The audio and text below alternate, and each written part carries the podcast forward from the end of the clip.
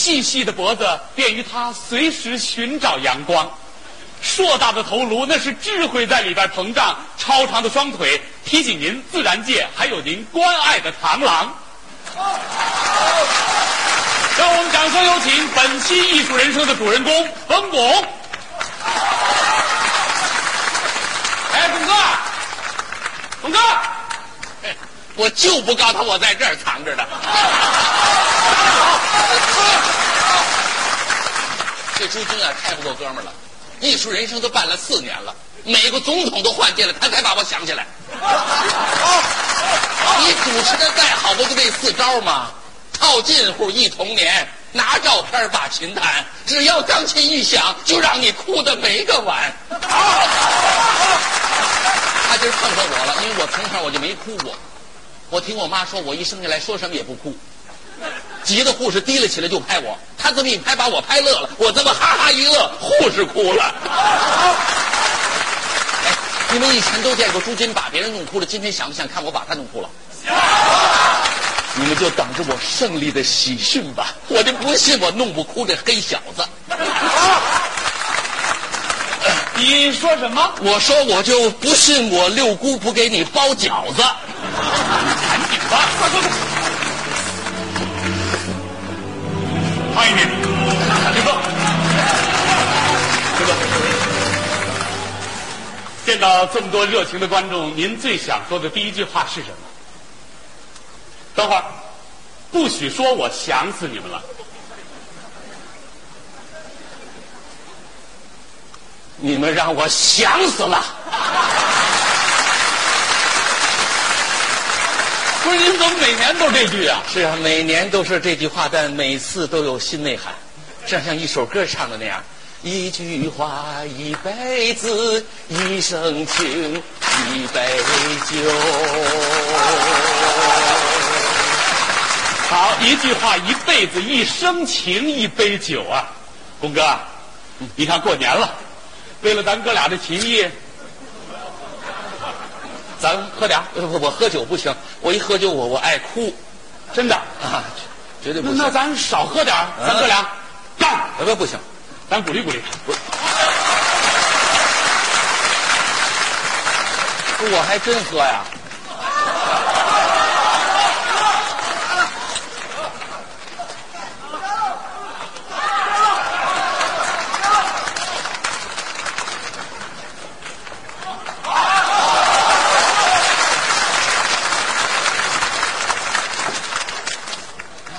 龙哥，其实这些年呢，我一直在注意你。你看，你刚开始说相声，后来又演电视剧，又演电影，最近又自编自导自演了一部电影，叫《心急吃不了臭豆腐呃不不是热豆腐，还没放臭呢啊。》。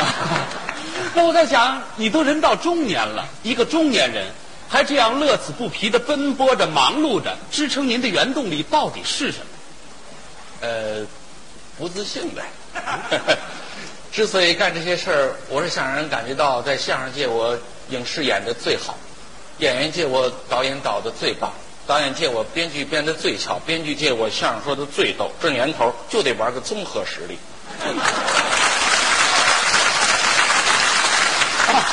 合着您就是拿自己的长处跟别人短处比。啊，对，我就想跟潘长江比个儿大，跟陈佩斯比美发，跟帕瓦罗蒂比劈叉，跟每个总统布什比说中国话。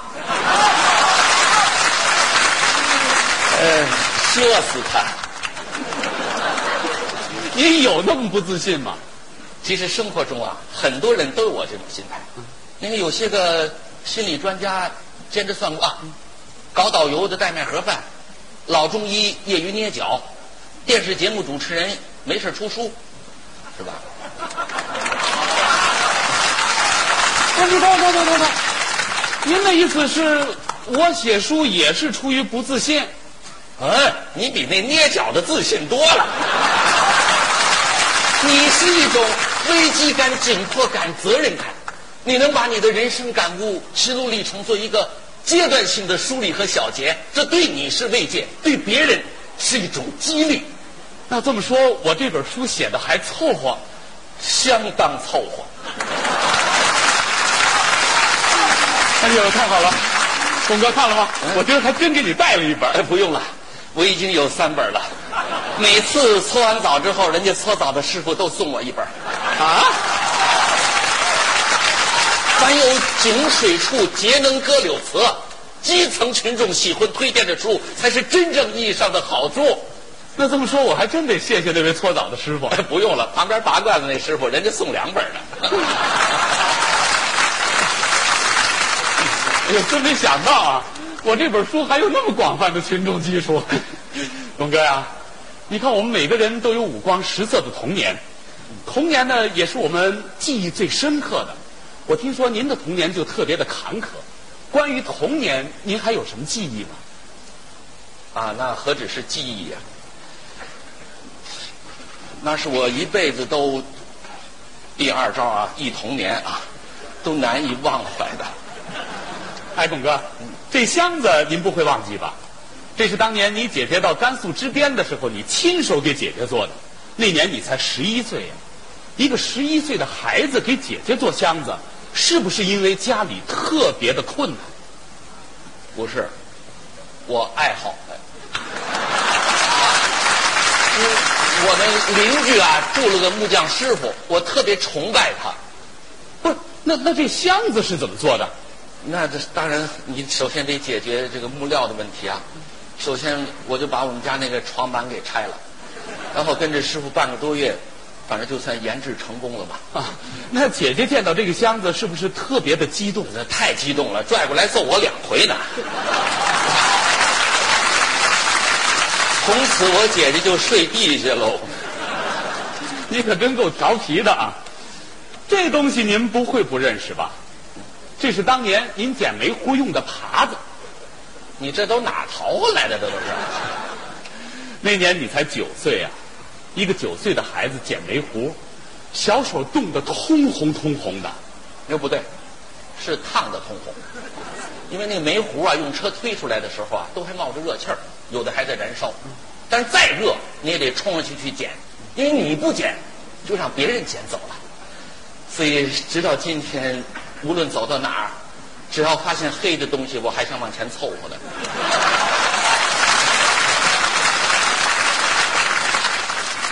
要不然咱俩关系能这么近吗？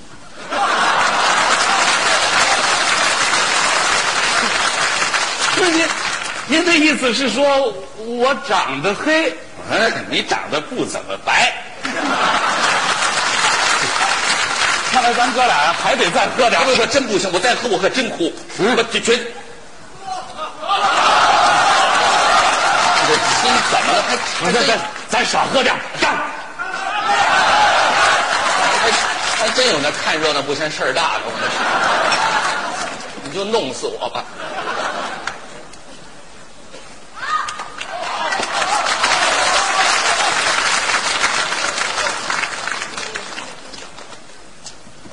董哥呀、还记得六九年吗？六九年的今天，你妈妈到农村看望你爸爸，你哥哥高烧躺在床上，你调皮啊，把脚手架的销子拔了，脑袋砸一窟窿，缝了七针呢、呃，不对，呃，八针。我记得那个数，反正挺吉利的。呃，后来，后来你们班主任老师知道了以后啊，端着热气腾腾的饺子来看望你们哥俩，陪你们一起过年。我特别想知道，当时你端着老师送来的饺子，心里在想什么？我当时我就想，老师啊，你要是再端点醋来该多好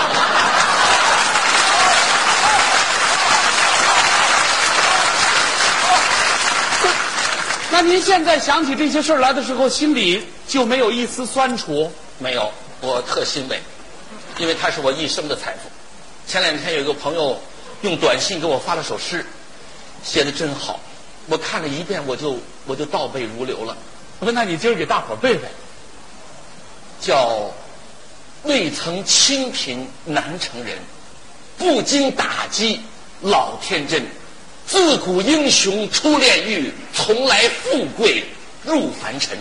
醉生梦死谁成器？破马长枪定乾坤。后边就记不住了。您不是倒背如流吗？是啊，政治背谁能背得下来啊、哎，背这首诗，咱哥俩走一个。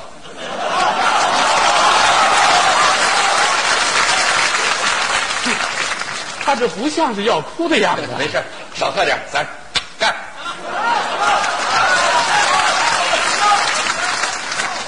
好了，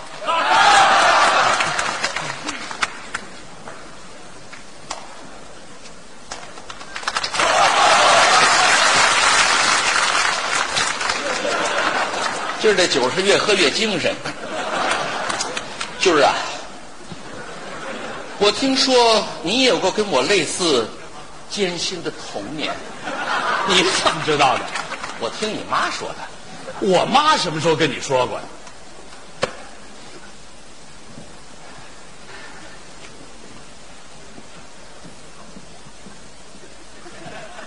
这第三招拿照片儿我先给他使了。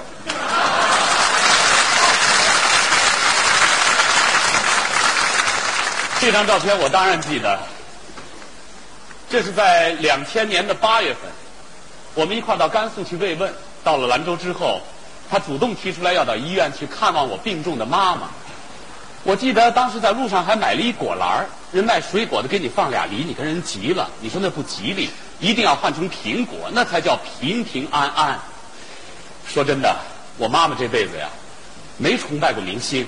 可那天你一进病房，老人家一眼就认出你了，拽着你半天不撒手啊！我早就跟你说过，我是中老年妇女的偶像。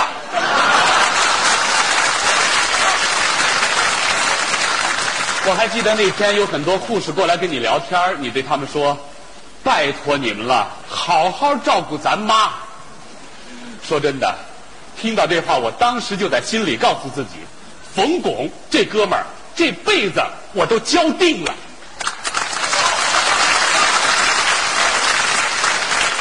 他临走的时候，老太太把我一人调过去了，跟我说了句话，至今我都没跟你说，他跟你说什么了？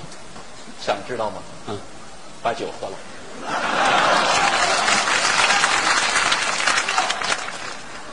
哎呀，没喝干净，你这养金鱼呢？你这还？老太太语重心长的说：“钢琴该起了啊。”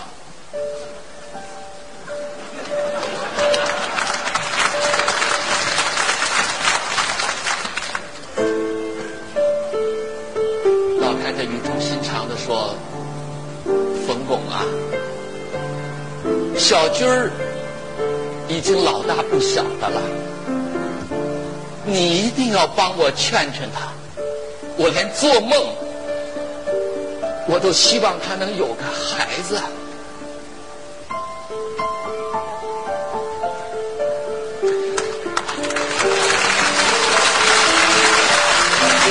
为为咱妈这句话，咱喝点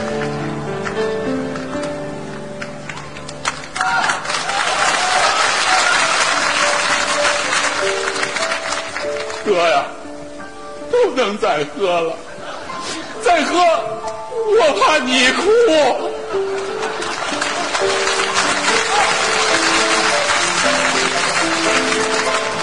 那咱就少喝点咱哥俩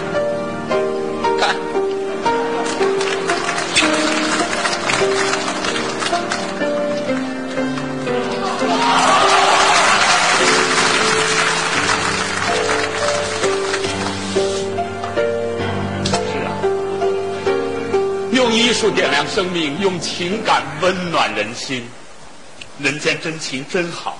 谢谢你，巩哥，谢谢你告诉我这些。说到母亲这个称呼的时候，我想我们每一个人的心都会为之颤动。我挺遗憾的，我没早点去天津看望看望你的妈妈。每年春节晚会，你都主动要求把自己的节目放在最前边演，别人都说你是高风亮节，可我知道，你就是为了早点演完，赶回天津去陪老人家过年呢。啊，不不，这话当着这么些领导就别说了啊，还是要强调高风亮节的事儿。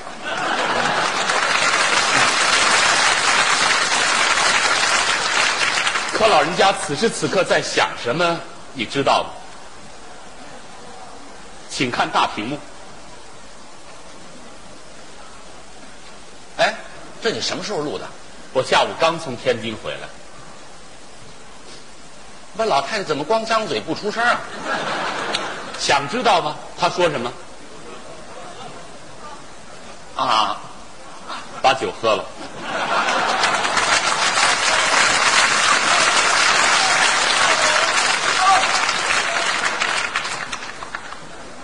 没喝干净，你那养海豚呢？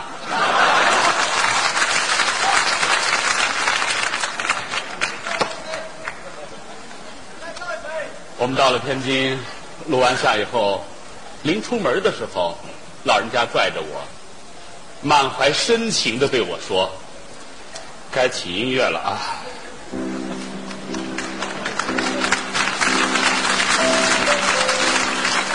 老人家说。小巩啊，十几岁就出门了。虽说他每年都回来，可加一块儿也没在家待上几天呢。他怎么就那么忙啊？我嘴上说你忙就别回来了，可这天下当妈妈的，哪一个不是天天的盼着自己的儿子呀？对了，这话呀。你回去就别跟他学了，免得他分心。真的，巩哥，我好羡慕你啊！你都人到中年了，还有那样一个老母亲在天天的惦记着你。你回到家还能痛痛快快的喊一声妈，你多幸福啊！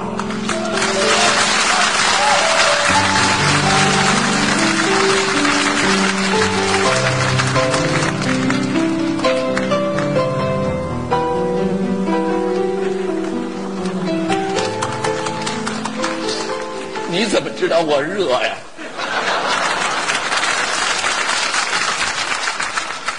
巩哥呀，你也别太激动，我还有个更大的惊喜给你。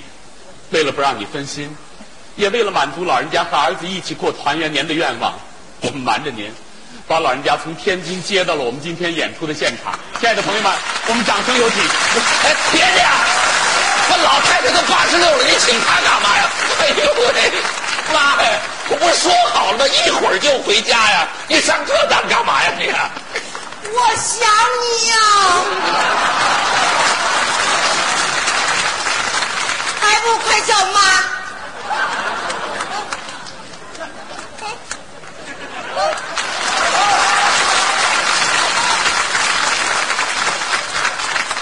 哥，你别哭啊，哥！这都是朱军安排的。生我气啊！我生你气干嘛？我感激你还感激不过来呢。怎么呢？我妈要真这么年轻该多好啊！